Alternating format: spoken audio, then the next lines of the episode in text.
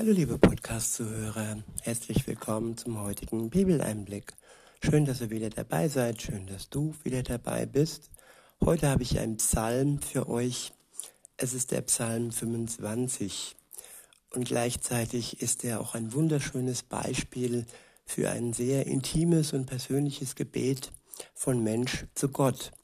Vielleicht das erste Gebet, das du nachsprechen möchtest oder dass du, liebe Zuhörerin, du, lieber Zuhörer, dir als Beispiel nimmst, um, um deine eigenen Worte zu formen und um zusammen mit Gott ins Gespräch zu kommen, in eine Beziehung zu kommen.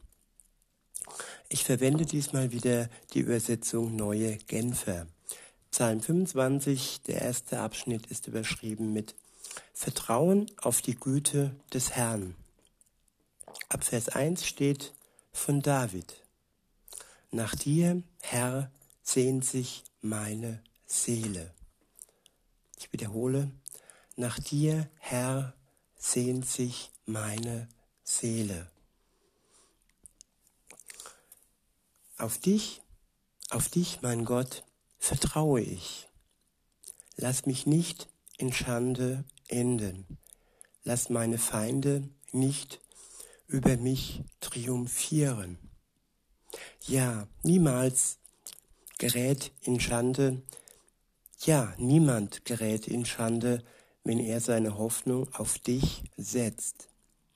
Aber wer sich treulos von dir abwendet, aus welchem Vorwand auch immer, der wird beschämt dastehen. Herr, zeig mir deine Wege und lehre mich, auf deinen Pfaden zu gehen. Ich wiederhole, Herr, zeig mir deine Wege und lehre mich, auf deinen Pfaden zu gehen. Führe mich durch deine Treue und unterweise mich. Denn du bist der Gott, der mir Rettung schafft. Ich wiederhole, denn du bist der Gott, der mir Rettung schafft. Auf dich hoffe ich Tag für Tag. Denk an deine, denk an dein großes Erbarmen, Herr, und an deine Rechte und an deine reiche Gnade, die du seit jeher erwiesen hast. Ich wiederhole, denk an dein großes Erbarmen, Herr, und an deine reiche Gnade, die du seit jeher erwiesen hast. Ja, David weist Gott hier auf sein Erbarmen und auf seine Gnade hin.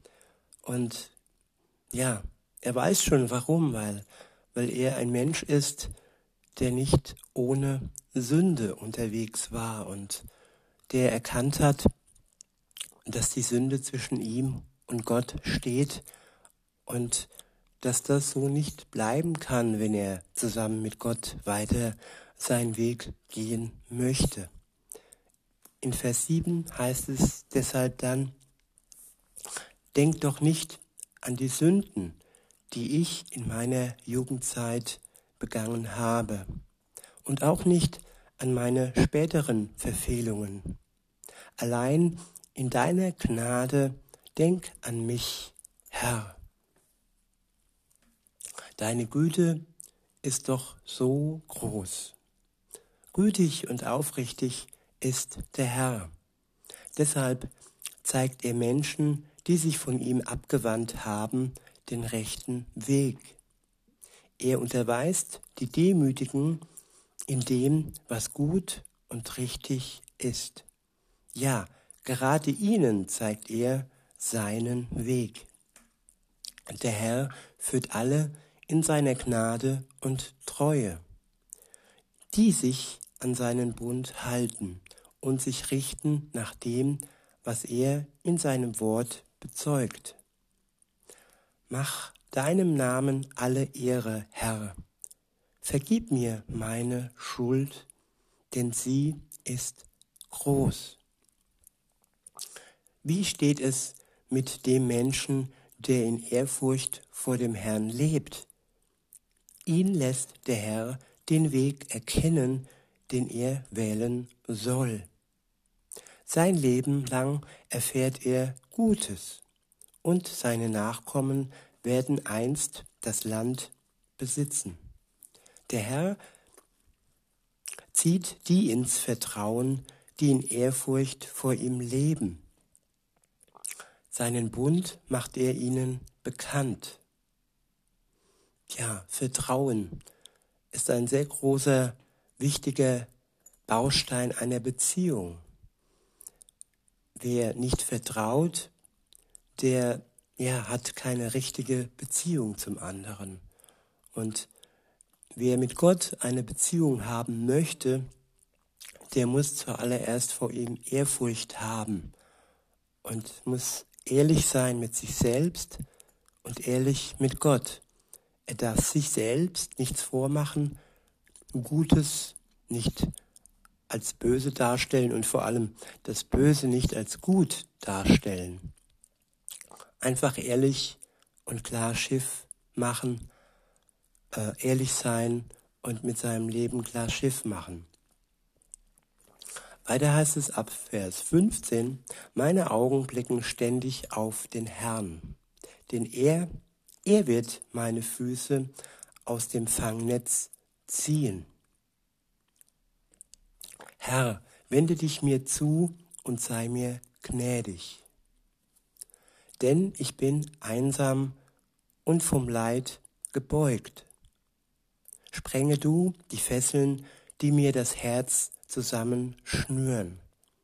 Lass mich frei werden von allem, was mir jetzt noch Angst macht. Ja, Befreiung von allem, was uns Angst macht. Befreiung von den Fesseln, die uns das Herz zusammenschnüren. Das kann nur Gott alleine schaffen und bezwecken und wirken, sonst niemand und auch kein Mittel und keine Droge.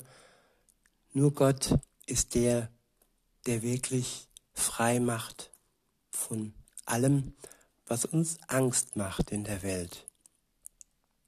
Ab Vers 18 heißt es, achte auf mein Elend und auf meine Mühe und vergib mir alle meine Sünden. Siehe doch, wie viele Feinde ich habe. Sie verfolgen mich mit abgrundtiefem Hass. Bewahre mein Leben und rette mich. Lass mich nicht in Schande geraten, denn bei dir suche ich Zuflucht. Aufrichtigkeit und Ehrlichkeit sollen mein Schutz sein. Ich wiederhole, Aufrichtigkeit und Ehrlichkeit sollen mein Schutz sein. Ja, Schutz hat der, der ehrlich ist und aufrichtig ist. Und der, der sich selbst und Gott etwas vormacht, der steht auch nicht in seinem Schutz. Und wenn er ihn trotzdem schützt, dann nur weil er ihn liebt und weil er ihn ja zur Umkehr ähm, bewegen möchte mit seiner Liebe und mit seinem Schutz. Nicht, weil er der liebe Gott ist und über die Schuld hinweg sieht, nein, das kann er nicht. Er ist heilig.